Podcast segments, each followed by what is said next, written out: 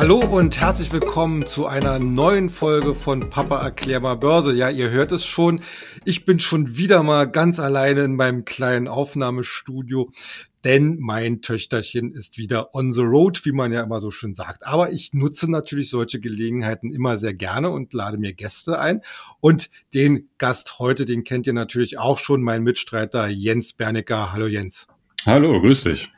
Ja, äh, wie gewohnt schauen wir als erstes natürlich auf die Märkte. Die haben ja in den letzten Tagen, ja eigentlich Wochen ziemliche äh, Turbulenzen hinter sich bringen müssen. Ich habe mal geguckt, so in Vorbereitung des Gesprächs, was dann speziell jetzt der S&P 500 macht und auch der DAX. Der S&P 500 steht ja aktuell bei rund 3900 Zählern. Das ist von der Jahresspitze aus, also die ja zum Jahresanfang erreicht worden ist, ein Abschlag von rund 19 Prozent. Den DAX hat es zeitweise sogar noch ärger getroffen. Hier schlug zum Teil ein Verlust von rund 23 Prozent zu Buche. Allerdings hat sich der DAX, wenn man jetzt das mal so im direkten Vergleich zum S&P 500 sieht, in den letzten Wochen dann doch ein bisschen besser charttechnisch schlagen können. Also er hatte zumindest versucht, hier eine Gegenbewegung einzuläuten. Aber er steckt natürlich immer noch in so einer relativ breit gefassten Spanne von 13.600 bis 14.800 Punkten fest. Das Problem dabei ist natürlich, jetzt haben wir es hier mit einem kurzfristigen Abwärtstrend mit fallenden Spitzen zu tun. Und das ist natürlich eine Ausgangslage, die nicht nur den Charttechnikern Kopfzerbrechen bereitet, sondern sicherlich jedem Investor, der vor allen Dingen auch in Deutschland unterwegs ist. Deswegen gleich sozusagen in Medias Res meine erste Frage an dich. Was sind denn deine persönlichen kurzfristigen Erwartungen? Geht es jetzt nun weiter abwärts oder besteht doch zumindest die Chance auf eine deutliche technische Gegenreaktion, also so eine Art Bärenmarkt-Rallye? Ja, die gibt es natürlich jederzeit. Also das gehört ja zum, ähm, zum typischen Verlauf einer Korrektur oder auch zu einem, zu einem Bärenmarkt dazu, dass man immer wieder so Erholungsphasen hat. Äh, man muss dann einfach immer nur auf das Volumen schauen, das dann gehandelt wird. Und in solchen Phasen, in denen wir uns jetzt befinden, werden solche stärkeren Phasen immer gerne wieder zum Abverkaufen benutzt. Und natürlich stellte man sich so ein bisschen die Frage, wer verkauft da jetzt eigentlich? Mhm. Was, was wird denn hier eigentlich verkauft und warum? Und dann interessant ist ja, dass äh, es ja nicht nur die Aktien sind, die jetzt äh, schwächeln, es sind auch die Anleihen, ähm, die vermeintlichen sicheren Häfen. Auch Gold schwächelt in den letzten äh, Wochen deutlich, obwohl wir eben es mit einer Kriegssituation zu tun haben und Inflationssorgen haben. Und ähm, das ist eigentlich die Kernfrage. Und ähm, was wir heute wissen, ist, dass das große Kapital ähm, Angst hat vor dem Schreckgespenst der Stagflation. Mhm. Stagflation kommt einfach in deren Risikomodelle nicht mehr so richtig vor. Das letzte Mal, als wir Stagflation hatten, das war in den 70er Jahren. Und das ist so ein bisschen spooky, weil äh, dann das große Kapital lieber in Cash geht. Und das ist genau das, was wir jetzt sehen. Es wird einfach auf breiter Front ähm, äh, Assetklassen abgebaut. Natürlich am ehesten Aktien, weil die am schnellsten auch sind und weil natürlich auch dort die, die Holdings am größten sind. Und die Cashquoten werden hochgefahren. Und in einigen Fonds kann man das schon sehen, dass die Cashquoten wirklich auf Rekordlevel sind. Aber Cash ist ja kein, äh, keine Dauerlösung. Das ist ja keine Strategie. Und das ist ja auch nicht etwas, womit man Geld verdient, sondern das ist einfach erst einmal nur Rückzug, um abzuwarten. Und ich glaube, darin liegt auch die Antwort auf die Frage, was jetzt zu erwarten ist. Äh, Im Moment ähm, distanzieren sich etwas alle und beobachten die allgemeine Lage, das Big Picture, wie man so schön sagt. Und da gibt es ja drei Faktoren, die entscheidend sind. Einmal natürlich die, die Krise in der Ukraine mit den entsprechenden Auswirkungen auf die Weltwirtschaft, ähm, Stichwort ähm, Lieferketten. Und dann gibt es natürlich die Situation in China mit den andauernden Lockdowns, die eben und den Häfen, die blockiert sind, also eben auch Lieferketten ähm, beeinflussend sind. Und natürlich dann eben die Frage, ähm, wie es mit der Inflation weitergeht. Und die Inflation ist ja letztendlich eine Folge dieser beiden ersten Events. Und äh, ich glaube, das ist jetzt die Phase, wo der Staub sich langsam legt. Und ähm, alle, die jetzt in Cash sind, äh, sind mittlerweile meines Erachtens groß in Cash. Man sieht auch, dass an schwachen Tagen nicht mehr das Handelsvolumen so groß ist wie in den Anfangsphasen. Und ich rechne damit, dass wir zumindest jetzt über den Sommer hinweg eher eine Beruhigungsphase bekommen werden, so eine Art Bodenbildung. Das ist von Index zu Index unterschiedlich, aber und auch bei den Einzelwerten. und dass alle so ein bisschen sich darauf vorbereiten, dass es dann im Herbst, also in der zweiten Jahreshälfte, ähm, gute Chancen auf eine Erholung gibt. Vielleicht, weil der Ukraine-Krieg sich in irgendeiner Form entwickelt, auflöst oder ähm, eine klarere Tendenz entsteht und zum anderen auch, ähm, weil das ganze Thema Inflation natürlich sich auch irgendwann wieder beruhigen wird. Und in dieser Marktphase ähm, halte ich es natürlich für sinnvoll, einfach geduldig zu sein. Hm. Gut, jetzt hast du schon ein paar Themen angeschnitten, die wir jetzt auch heute noch mal ein bisschen detaillierter noch besprechen wollen. Du hattest jetzt auch schon gerade angesprochen, der ganze Anleihenbereich. Äh, ich hatte es ja an dieser Stelle ja auch schon mal das eine oder andere Mal erwähnt, dass das auch so ein Arbeitsschwerpunkt von mir ist, der Anleihenbereich. Und äh, da hast du natürlich vollkommen recht. Wir hatten ja in den letzten Wochen und Monaten hier äh, wirklich durch die Bank, selbst bei den besten oder sehr guten Bonitäten, massive Kursverluste. Äh, was ich persönlich natürlich äh, einerseits schade finde für diejenigen, die dann in den entsprechenden Anleihen drin waren, die natürlich in den letzten Jahren extrem verwöhnt worden sind, zumindest was die Kursgewinne anging. Letzten Endes, wer neu eingestiegen ist, der hatte natürlich jetzt hier keine besonders großen Gewinne zu erwarten, weil wir ja meistens so um den Nullpunkt bei den Renditen lagen, zumindest im Investmentgradbereich. Deswegen finde ich es ja eigentlich eine sehr, sehr spannende Ausgangssituation, jetzt auch vor, vor dem Hintergrund der, der angekündigten oder schon vollzogenen Zinswende, sowohl in Amerika als auch in anderen Ländern, äh, dass jetzt diese massiven Abverkäufe im Anleihenbereich zu einer Situation geführt haben, dass wir mit bei hohen Bonitäten äh, inzwischen schon wieder mit äh, Fälligkeitsrenditen zwischen drei bis sechs Prozent arbeiten können. Natürlich, je höher das Risiko, also sprich, je schlechter die Ratings sind, desto höher auch die entsprechenden Renditen. Und das alles bei äh, Papieren, äh, die ja, ich sag mal so, wirklich überschaubare Laufzeiten haben, also so 2023, 24, 25, also gar nicht mal so weit weg. Und äh, das ist dann schon äh, relatives Schnäppchenniveau. Äh, natürlich sehen wir das auch im Aktienbereich. Und äh, jetzt sozusagen die Anschlussfrage von mir dann. Äh, wir gehen ja davon aus, höchstwahrscheinlich sind wir auch d'accord, dass die Marktvolatilität die nächsten Wochen jetzt noch relativ hoch bleiben soll. Du hast es schon mal äh, schon angedeutet. Was rätst du denn den Anlegern, wie sie sich in so einem aktuellen Börsenumfeld äh, am besten aufstellen sollten?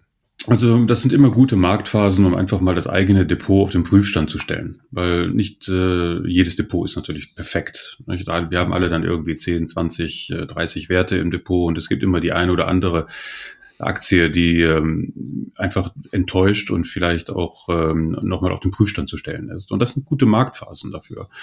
Ähm, da geht es darum, dass man jetzt die Zeit äh, nimm, sich nimmt, um die Unternehmensberichte nochmal durchzulesen. Wir haben ja gerade Berichtssaison gehabt und das war ja auch sehr interessant, weil die Zahlen für das vergangene Quartal waren gar nicht so schlecht und die Ausblicke waren zwar verhalten, aber eben aufgrund der Unsicherheit.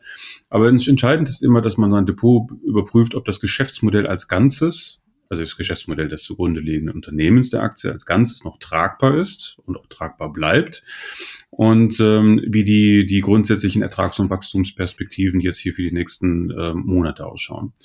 Und äh, wenn das der Fall ist, dann ist erstmal ähm, keine große Gefahr im Verzug. Denn dann hat man äh, solide Aktien äh, im Depot und äh, die Volatilität, die wir jetzt hier sehen, spiegeln ja in erster Linie äh, emotionale Reaktionen aufgrund eben der erhöhten Unsicherheit wieder und nicht so sehr die tatsächliche fundamentale Lage. Und es ist ja auch mittlerweile so, dass alles, was früher mal vor ein paar Monaten teuer war, äh, wird ja jetzt langsam schon wieder attraktiv und günstig, so ähnlich wie bei den Anleihen auch. Wir sehen auch im Tech-Bereich KGVs um die 20. Das ist alles super. Ja. Mhm. Also was sollte man tun? Äh, man sollte sein Depot durchforsten und wer Cash-Reserven hat, ähm, sollte jetzt überlegen, wo er demnächst nochmal aufstockt. Denn das, was günstig geworden ist, ist ähm, dann vielleicht auch attraktiv.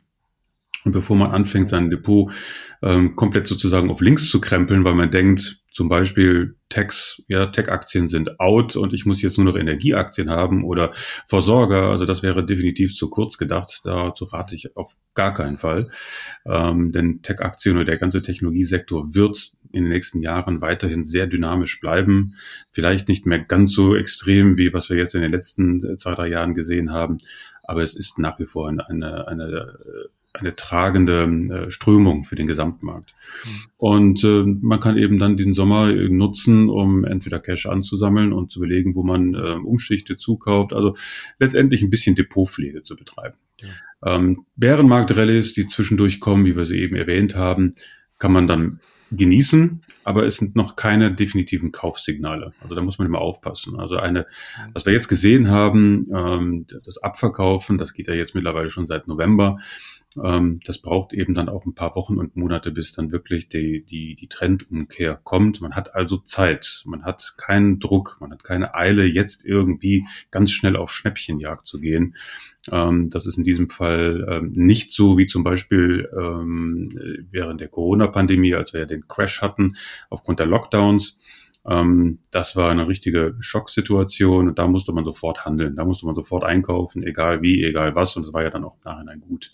Mhm. In dieser Situation ist es ein bisschen anders. Wir haben einfach ein bisschen mehr Zeit und ähm, deswegen sollte der Depot, äh, der Anleger ähm, weitsichtig bleiben sich nicht nur von den aktuellen Volatilitäten beeindrucken lassen, sondern wirklich weitsichtig bleiben. Das heißt, eine Perspektive, einen Horizont haben von zwei, drei, vier oder fünf Jahren. Und mhm. ähm, dann wird er sich dann, dann äh, freuen, wenn er in diesem Börsenumfeld, in dem wir uns jetzt befinden, die Ruhe bewahrt hatte und eben nicht alles verkauft hat und in Panik verfallen ist und, und, und. Mhm. Ähm, so wie du es eben schon angedeutet hast, ähm, die Tendenzen sind weiterhin intakt und das sind hier alles Chancen und nicht unbedingt Risiken. Mhm. Bei, bei diesem Thema fällt mir dann immer so das äh, Stichwort oder der, der Begriff Asset Allocation ein. Äh, wir mhm. haben ja äh, eigentlich hier zwei Varianten, einmal die taktische und einmal die strategische Asset Allocation. Viele Fonds fahren eher so taktische Modelle, dass sie sich halt sehr kurz auf sehr kurzfristige Sachen festlegen, um halt eine möglichst äh, schnelle Rendite eine vorweisbare Rendite zu bekommen, so zumindest mein Eindruck. Äh, Privatanleger sollten sich da in der Hinsicht vielleicht dann doch auch im Sinne eines nachhaltigen Vermögensausbaus eher so mit den strategischen Tendenzen und Perspektiven beschäftigen. Und natürlich solche Marktphasen wie jetzt müssen wie du es auch gerade gesagt hast, genutzt werden, um die Depotzusammenstellung zu überprüfen. Aber äh, sie ändern ja letzten Endes, glaube ich, bei den meisten Fällen nichts daran, dass die Erkenntnisse, die man ja einmal schon gewonnen hat und die eigentlich auch tendenziell richtig sind, ja trotzdem ihre Gültigkeit behalten. Du hattest es gerade schon angesprochen, das Thema Inflation spielt ja weiterhin äh, eine wichtige Rolle im Markt. Allerdings mehren sich so langsam die Stimmen, dass hier in den kommenden Monaten wohl eine gewisse Normalisierung zu erwarten ist wäre an sich ja jetzt kein rechnerisches Hexenwerk, wenn man so doch die entsprechenden Basiseffekte jetzt der letzten Monate mit einzieht. Wie sind denn deine Inflationserwartungen in diesem Zusammenhang? Ja, ich hatte mich darüber gefreut, äh, dass solche Kommentare jetzt langsam kommen, denn es ist genau das Gegenteil zu dem, was jetzt in den letzten Wochen immer ähm, hochgepusht worden ist, äh, dass eine, eine Rekordinflation nach der anderen gemeldet worden ist und dann entstand da so ein bisschen so ein, so ein Hype darum. Ja. Ähm, und auch die Zentralbanken sahen sich dann genötigt, jetzt irgendwie aktiv zu werden, was durchaus nachvollziehbar ist. Aber ähm, es ist immer wieder das Gleiche, was ich schon an dieser Stelle mal gesagt habe. Das sind außergewöhnliche Situationen. Das ist keine Inflation, die jetzt gewachsen ist aufgrund eben eines sagen wir, Überkapazitäten beziehungsweise eine, eines, eines Wachstumsprozesses, welches, welcher jetzt überhitzt ist. Ähm, diese Inflationen ist, diese Inflationsrate, die wir jetzt haben, ist entstanden, weil wir ein völlig unausgeglichenes Verhältnis von Angebot zu Nachfrage in bestimmten Produkten äh, haben. Ähm, es gibt sehr viel Nachfrage, aber wenig Angebot. Und ähm, das sind eben die Folgerungen dieser ganzen Lieferkettenstörungen. Und die werden sich natürlich irgendwann normalisieren. Es braucht halt seine Zeit. Und deswegen freut es mich, dass man jetzt sagt, naja, wahrscheinlich wird 23, 24 werden die Lieferketten sich neu arrangieren. Es werden andere Verknüpfungen aufgebaut. Man wird äh, Alternativen suchen und so fort, weil es muss ja weitergehen. Und wenn bestehende ähm, Ketten äh, nicht mehr hundertprozentig funktionieren, dann sucht man sich Alternativen. Und dann werden wir tatsächlich eine Normalisierung haben. Und dann wird es wirklich sehr, sehr spannend. Denn was bedeutet das? Ähm, das bedeutet natürlich, dass die Zentralbanken ähm, dann wieder etwas aufatmen können und äh, von ihren bisherigen Ankündigungen, also massiver Zinserhöhungen, äh, sich wieder etwas distanzieren werden. Und wenn das dann der Fall ist und wenn das im Markt auf dem Parkett ankommt, naja, dann wissen wir ja, was passiert. Dann macht die Börse sich sofort wieder Hoffnung und sagt, super, kommt doch alles nicht so schlimm wie ursprünglich gedacht. Ähm, der Liquiditätsfluss ist zwar jetzt etwas eingebremst worden, aber nicht massiv. Anleihekäufe von den Zentralbanken werden sowieso nicht mehr fortgesetzt. Also alles halb so schlimm. Und dann kommt natürlich wieder das ganze Thema Hoffnung, Erwartungshaltung rein. Und das wäre tatsächlich dann auch etwas, was möglicherweise im Herbst äh, zu einer Herbstrallye führen kann. Denn die, äh, die Börse ist und bleibt ein Antizipationsmechanismus und das, was wir im Herbst sehen werden, ist das, was die Börse für 23 antizipiert. Sechs bis neun Monate ist immer so der, der, der Horizont dafür. Und ähm, das könnte tatsächlich also der, die Antriebs, äh, das Antriebsmomentum dafür sein. Und das wäre natürlich sehr gut. Ja, vielleicht noch mal kurz nachgeschoben. Die EU-Kommission hat ja gerade ihre eigene Inflationserwartung für dieses Jahr auf 6,1 Prozent angehoben. Allerdings erwartet man da jetzt auch im Folgejahr, also 2023, schon wieder einen Rückgang auf 2,7 Prozent. Äh, machen wir mal einen ganz großen thematischen Sprung, auch von der Region her. Die derzeitige Situation in China sorgt ja auch hierzulande an den Märkten immer wieder für Unruhe. Man muss sich ja, also ich habe mir jetzt einfach mal so die letzten Tage äh, die Börsenzeitung noch mal so die Headlines vorgenommen. Äh, den einen Tag China hoch, den anderen Tag China runter. Äh, wie schätzt du denn so die dortigen Gegebenheiten an? Irgendwann müssen ja die Chinesen irgendwie wieder anfangen, in eine gewisse Normalität zurückzukehren, inklusive natürlich auch der wirtschaftlichen äh, Parameter. Äh, Siehst du da den berühmten Streifen am Horizont schon? Das ist wirklich eine gute und eine schwierige Frage, weil China einfach sehr, sehr schwer einzuschätzen ist. Das sieht man jetzt an der Corona-Null- oder Null-Covid-Strategie, die jetzt dort umgesetzt wird, Shanghai und jetzt auch Peking. Das ist sehr, sehr unberechenbar. Und die große Frage ist tatsächlich, ähm, wie verhalten sich die Chinesen, wenn es jetzt im Herbst neue Wellen von Corona gibt. Ja, jetzt ist ja Sommer und eigentlich äh, ist ja bei uns das Thema Corona schon äh, ziemlich weit nach unten geschoben worden ähm, und in China eben nicht. Es ist ein, ein, ein Prinzipienthema. Es geht ums Prinzip. Es geht nicht um die absoluten Zahlen. Es geht darum, dass äh, die Regierung äh, oben einfach beweisen möchte, dass sie in irgendeiner Form dominiert und dass sie in der Lage ist, ihren Willen und ihr Ziel da durchzusetzen, koste es, was es wolle. Und ähm, die Frage ist, wie gesagt, äh, was passiert im Herbst, wenn das Wetter wieder etwas schlechter wird und die Leute ähm, möglicherweise sich wieder vermehrt anstecken? Wer hält China, China an der Null-Covid-Strategie fest oder nicht? Das ist eigentlich entscheidend. Weil wenn sie es tun, dann werden wir immer wieder diese Situation haben, dass die Häfen blockiert sind, dass die, ähm, dass die äh, Strömungen dann äh, dementsprechend unterbrochen sind oder ab, deutlich abgebremst sind. Und das hat natürlich Auswirkungen, äh, globale Auswirkungen, wie wir es ja jetzt auch gesehen haben. Ähm, ich würde an der Stelle zunächst einmal wirklich in einer Beobachtungsschleife verharren und China einfach weiterhin beobachten, ähm, mhm. wie, dies, das, wie sich das alles sortiert. Hinzu kommt ja auch noch, dass der Ukraine-Konflikt auch für China ein Problem ist. Ähm, die stellen sich zwar medial gerne mal so ein bisschen als Pseudo-Freunde vor die Kamera, ähm, aber in letzter Zeit ist es ja deutlich ruhiger geworden mhm. und die Chinesen haben da überhaupt gar keine Lust darauf, ähm, diese ganze Geschichte eskalieren zu lassen, weil es hier beweist, dass autokratische Systeme eben auch famos scheitern können.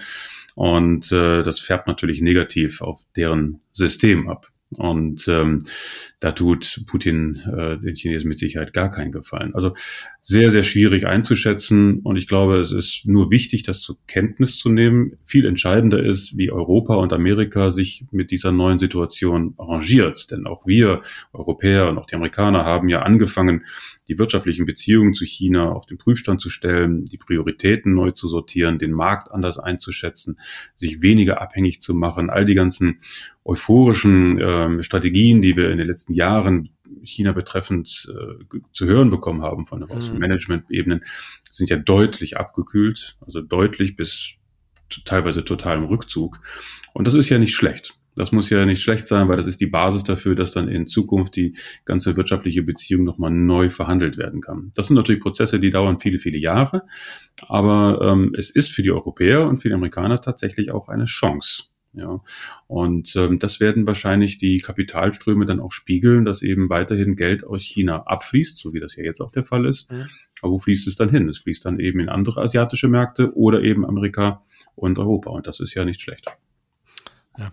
Kommen wir mal zum Schluss unserer heutiges, unseres heutigen Podcasts zu unserem natürlich Lieblings- oder Fokusthema, den Technologieaktien. Der Nasdaq zeigt ja hier momentan eine deutliche Underperformance zum Beispiel auch zum S&P 500. In den letzten Briefen hatten vom Future Money hatten wir ja immer wieder das Thema aufgegriffen, dass wir bei vielen Technologieaktien inzwischen Kurs- beziehungsweise Bewertungsniveaus erreicht haben, die eigentlich schon über eine notwendige Korrektur hinausgegangen sind. Aber wie realistisch ist denn jetzt hier eine mögliche positive Trendumkehr in den nächsten Wochen oder Monaten? Also Wochen wahrscheinlich nicht, wie ich es eben gesagt habe. Ich rechne schon damit, dass das in den, äh, in den nächsten Monaten der Fall sein wird, weil tatsächlich einige Tech-Aktien jetzt mit KGVs notieren um die 20, teilweise auch schon dort drunter. Und das ist natürlich schon sehr attraktiv, auch wenn man berücksichtigt, dass die Wachstumskurven da vielleicht ein bisschen abflachen. Ja, das, das ist schon klar. Aber Tech bleibt immer noch eine, äh, der wichtigste ähm, Bereich für die nächsten Jahrzehnte weil alles, was wir jetzt nach Corona auch gesehen haben, neue Geschäftsmodelle, neue äh, Konvergenzen, das ist ja ein Thema, was wir im Future Money immer wieder mal beschrieben haben, wie ganze Sektoren sich überlappen, äh, wo Synergien gehoben werden, wo Branchen sich neu definieren aufgrund eben der technologischen Entwicklung und, und, und, und. Das hört ja nicht auf. Ganz im Gegenteil. Ja, Krisen haben in den vergangenen Jahrzehnten eigentlich immer gezeigt, dass das für die für den Tech-Sektor immer eine Wahnsinnschance gewesen ist. Also da legt man nicht die Hände in den Schoß, sondern im Gegenteil, man passt sich an. Und gerade wenn jetzt die Kapitalströme sich ein bisschen aus äh, neu sortieren, also zum Beispiel, wie ich eben sagte, raus aus China und doch wieder rein in Europa oder auch ähm, äh, Amerika, dann ist das der Schmierstoff dafür. Und ähm, deswegen muss man das ganz klar ähm, immer auf Big Picture Ebene sehen. Und deswegen habe ich ja auch eingangs gesagt, es ist wichtig, dass man in seinem Depot auch mal schaut, was hat man denn da für Tech-Aktien drin? Ja, das leidige Thema Wasserstoff zum Beispiel. Natürlich ist Wasserstoff ein wahnsinns wichtiges Thema für die nächsten Jahrzehnte. Aber das bedeutet nicht, dass jeder Wasserstoffwert auch ein Gewinner sein wird. Das haben wir damals mit der Geburtsstunde des Internets ja schon erlebt. Und ähm, so wird es hier auch sein. Also der Sektor in sich bleibt spannend, aber es kommt eben auf die Einzelwerte an. Also das ist so ein bisschen die Phase beim Tech, wo man wirklich klassisches Stockpicking betreiben muss. Mhm. Man kann nicht sagen, Cloud ist gut, man muss jetzt in Cloud reingehen. Man muss differenzieren, welche Cloud-Aktien sind denn gut. Das gleiche gilt für alles, was mit dem Weltraum zu tun hat. Oder auch Biotech oder auch 5G oder was auch immer. Ähm, das ist jetzt der Sortierungsprozess. Wenn die Zinsen also etwas gestiegen sind, Kapital wird etwas teurer und man hat zu viel Schulden in der Bilanz, kann es sein, dass einem das das Genick brecht. Ja, und andere werden aber davon profitieren. Also das ist eine gute Phase für den ganzen Tech-Bereich, weil jetzt sich so ein bisschen die Spreu vom Weizen da trennt. Nicht? Die, die schlechten fallen raus, hm. werden entweder übernommen oder gehen vielleicht auch pleite, kann sein. Ähm, aber die guten, die kommen dann gestärkt raus. Und das ist, wie gesagt, richtig, richtig gut langfristig, weil wir brauchen solche Säuberungsprozesse, damit dann hinterher wieder der Trend auf äh, solidem Fundament steht. Ja, an dieser Stelle dann erstmal vielen Dank für deine heutigen Ein- und Aussichten. Äh, noch ein Hinweis, natürlich wie immer in eigener Sache, wer den Future Money noch nicht kennt. Wir haben einerseits natürlich unsere neue Internetseite zum Börsenbrief. Die findet ihr unter www.future-money.de und dort auf der Internetseite könnt ihr dann auch sehr gerne ein kostenloses und unverbindliches Probeabo über vier Wochen beziehungsweise vier Ausgaben für den, äh, für den Börsenbrief entsprechend äh, bestellen. Äh, ja, wie gesagt, vielen Dank erstmal heute fürs Zuhören. Äh, nächste Woche, beziehungsweise beim nächsten Mal, machen wir so ein bisschen Ringtausch, denn dann bin ich unterwegs und dann wird an dieser Stelle wieder äh, Charlene äh, sich mit Jens sozusagen äh, auf die dann aktuellen Börsenentwicklungen stürzen. Bis dahin, habt eine gute Zeit. Bis zum nächsten Mal. Tschüss. Tschüss.